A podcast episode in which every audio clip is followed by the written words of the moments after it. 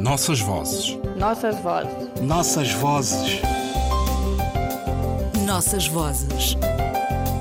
Um programa de Ana Paula Tavares. A longa memória dos contadores de histórias.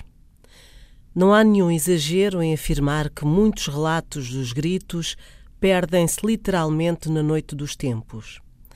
Eis o que nos relata o sábio maliano Amadou Ampatba.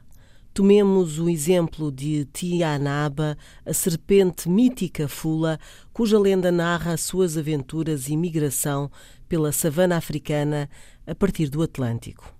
Por volta de 1921, o engenheiro Belim, encarregado de construir a barragem de Sansanding, teve a curiosidade de seguir passo a passo as indicações geográficas da lenda que ele havia aprendido com Ahmad Djengoudou, grande conhecedor fula. Para sua surpresa, descobriu o antigo leito do Níger. Nascido no Mali, Amadou Ampatba dedicou toda a sua vida a salvar do esquecimento a memória do seu povo fixada em histórias, contos, lendas, provérbios e outras formas de literatura que desafiam novas interpretações em busca do sentido, muitas vezes perdido, da fórmula que nos chegou aos ouvidos.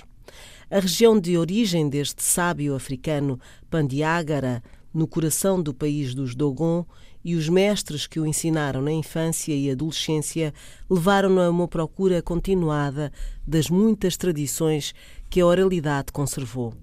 Muito do que sabemos hoje sobre a memória dos povos Peul, Dogon, Fula deve-se ao seu trabalho de investigação e recolha continuada da tradição.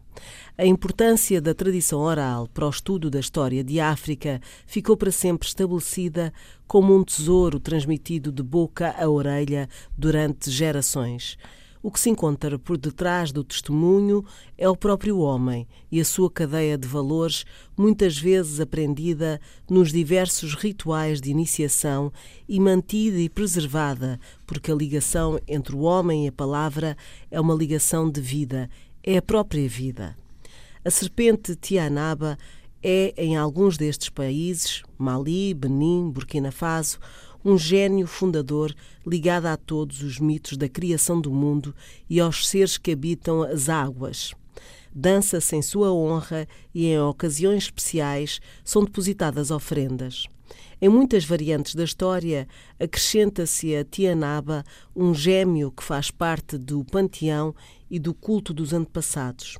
Tomadas em conta todas as variantes, o que nos diz o conhecimento é a importância de serpente para todos estes povos e como ela passou ao longo de milénios como esteio importante e significante para compreender formas de pensar e viver destas sociedades.